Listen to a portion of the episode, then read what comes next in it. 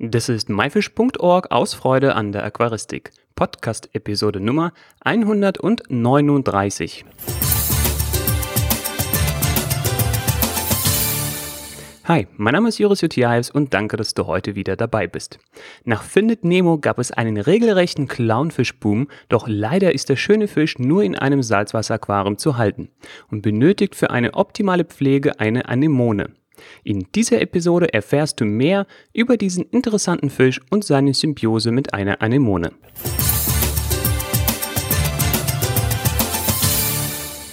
In dieser Episode bekommst du einen Einblick in die interessante Symbiose zwischen Anemonenfischen und ihrer Anemone. Dafür haben wir Markus Mahl als Interviewpartner. Hallo Markus. Hi Juri. Markus, wir hatten letzte Woche oder in der letzten Episode besser gesagt über ähm, die Einsiedlerkrebse gesprochen. Und wenn das Aquarium sich so einfährt, bietet sich an, quasi im nächsten Schritt wahrscheinlich mit den äh, Anemonenfischen oder auch Clownfischen genannt und ihrer Anemone weiterzumachen. Um den Bogen zu spannen von der Einleitung dieser Episode, äh, da habe ich von dem F äh, Film Nemo gesprochen und Findet Dory, äh, dieser hat ja so einen regelrechten Boom ausgelöst auf diese Fische, um nochmal ein für alle Mal klarzustellen. Clownfische gibt es nur im Meerwasser, richtig? Genau, Clownfische ist ein reines Meerwassertier. Ja, genau. Und Clownfische werden auch Anemonenfische genannt und wie ich eben eigentlich schon selber verraten habe, warum ist das so?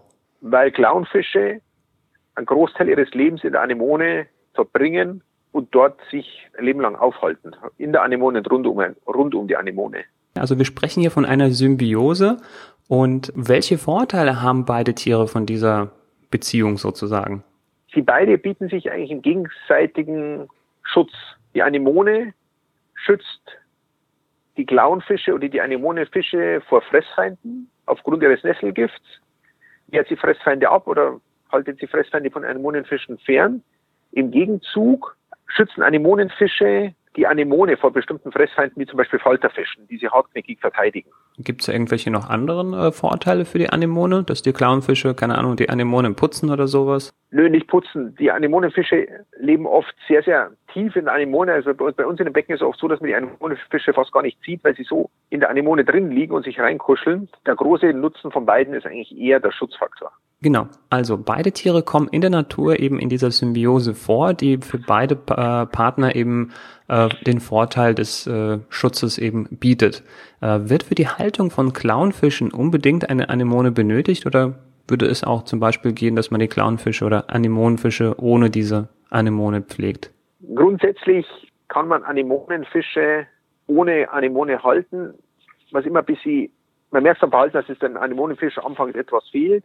Wenn man ihm zum Beispiel eine Lederpilzkoralle gibt, zieht er häufig in diese Lederpilzkoralle ein oder sucht sich alternativ auch großpolypige Steinkorallen, in der er dann lebt. Das Problem ist meistens so, dass bei großpolypigen Steinkorallen die sehr stark leiden, weil der Anemonenfische oft das Gewebe, weil der Anemonenfisch das Gewebe beschädigt und die Koralle auf Dauer oft kaputt geht bei sowas. Ich würde immer dazu raten, Anemonenfische mit Anemonen zu halten.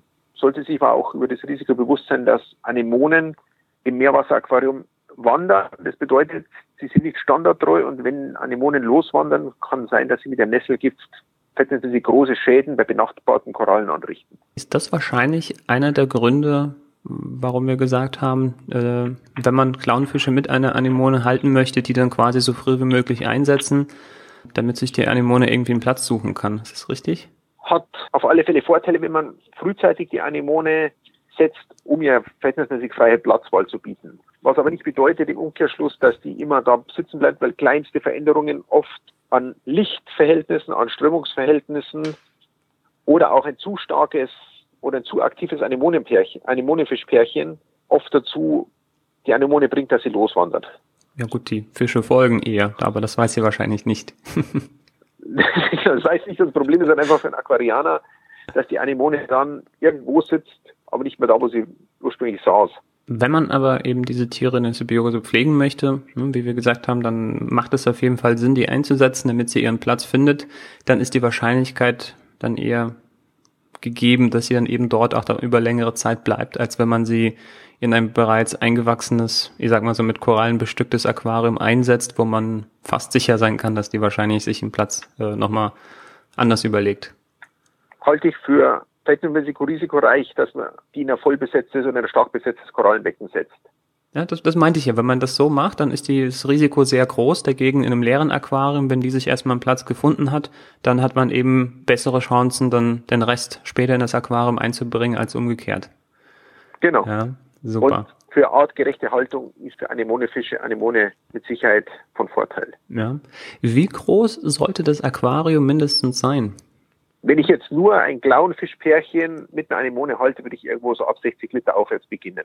Darunter ist meines Erachtens auch für Fische wie Klauenfische nicht artgerecht, auch wenn sie nicht viel schwimmen, bin ich kein großer Fan, die in kleineren Becken zu halten. Ja, wir haben ja eh, glaube ich, in Deutschland die gesetzliche Vorgabe, dass die Aquarien mindestens äh, 60 Liter sein müssen. Aber auch, sage ich mal, von der Größe von der Anemone und von dem Bewegungsdrang der Tiere macht das auch absolut äh, Sinn. Markus, wie viele Clownfische können zusammen mit einer Anemone gehalten werden? Das ist abhängig von der Größe der Anemone.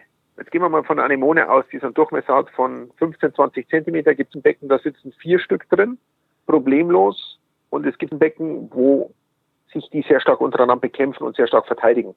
Es hängt ein bisschen davon ab, wie die untereinander harmonieren, aber ich würde mal ausgehen von zwei bis vier Stück pro 15 Zentimeter Anemone. Ist immer ein ganz gutes Mittelmaß. Aber sowohl die Fische wie auch die Anemone, die wachsen ja. Das sollte man wahrscheinlich dann auch irgendwie mit einplanen. Und kleine Clownfische brauchen sicherlich äh, eine kleinere Anemone oder da können, können, finden sich eher zurecht. Oder sagst du, wenn das äh, so ein eingespieltes Team ist, dann funktioniert das auch äh, mit dem Größerwerden? Normalerweise, wie du sagst, das wächst parallel miteinander mit. Und man merkt meistens in Aquarien, in denen es gut funktioniert mit Anemonen und die Anemone sich wohlfühlt, vermehrt sie sich durch Teilung. Und am Schluss ist es oft so, dass die eher das Problem haben, die Anemonen loszubekommen, weil die Anemonen sich so oft und so schnell teilen, dass aus einer oft zwei, drei, vier Stück in einem Jahr werden oder fünf. Gut, also das Problem sind dann eher nicht die Anemonen, sondern die Clownfische. Genau, nicht die Clownfische, sondern eher die Anemonen, äh, die dann irgendwie sich zu schnell vermehren. Genau. Dann lass uns im, also einmal über die Clownfische und dann über die Anemone getrennt sprechen. Was fressen Clownfische? Clownfische sind verhältnismäßig gut zu ernähren über Granulatfutter, Flockenfutter, beim Frostfutter über Artemia und Mysis, also die kleineren Frostfuttersorten und sind sehr, sehr gut auch über, wie gesagt, über Granulatfutter, vor allem auch mit Futterautomaten zu ernähren.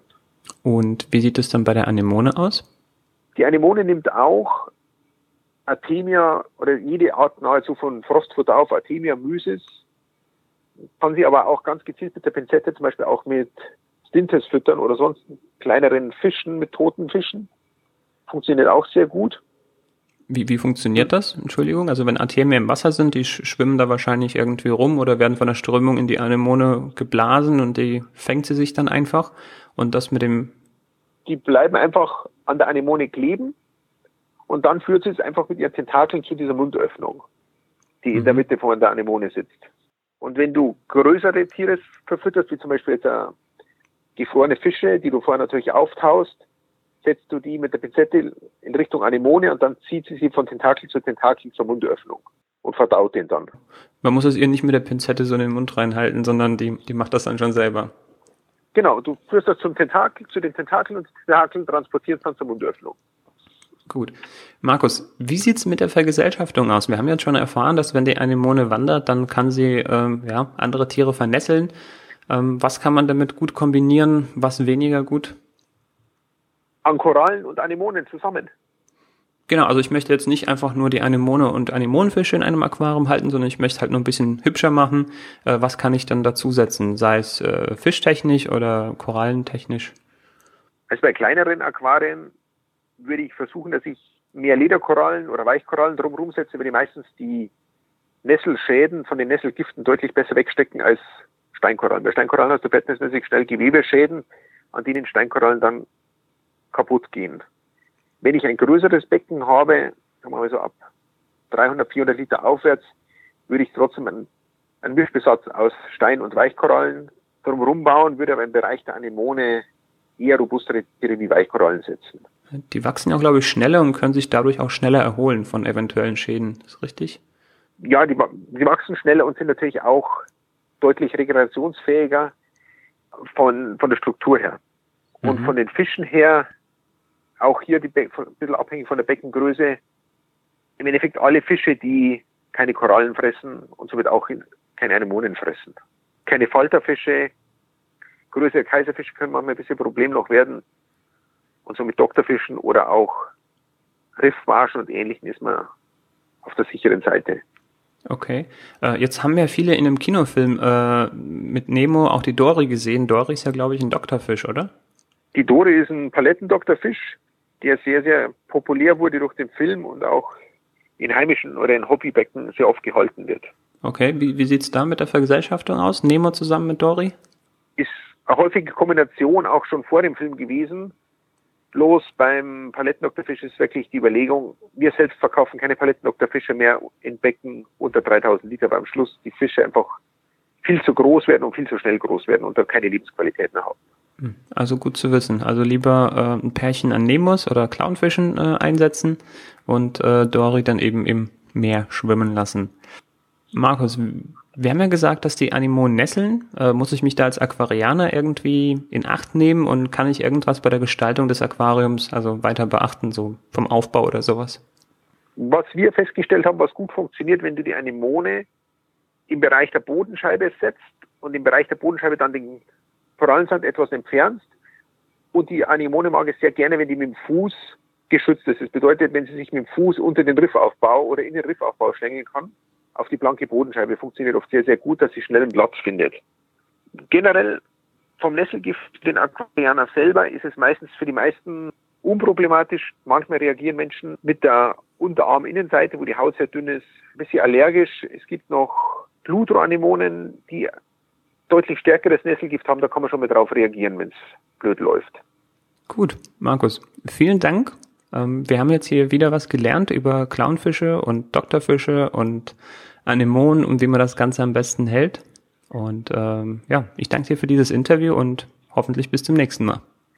Sehr gerne. Tschüss.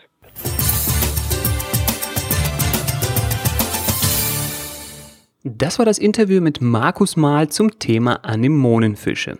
Dies ist das zweite Interview aus einer kleinen Reihe, bei der es um die ersten Bewohner in einem Meerwasseraquarium geht. Nach dem Interview ist es den wachsamen Ohren des Maifisch-Teams nicht entgangen, dass sich ein kleiner Fehler eingeschlichen hat.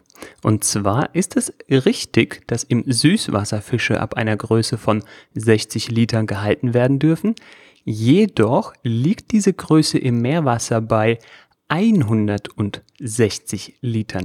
Im Speziellen, wenn es um die Haltung von Anemonenfischen geht.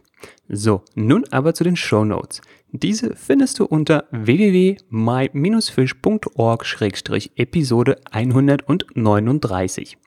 Hat dir diese Episode gefallen? Dann schreib es uns in die Kommentare. Das war myfish.org aus Freude an der Aquaristik. Tschüss und bis zum nächsten Mal, dein Juris.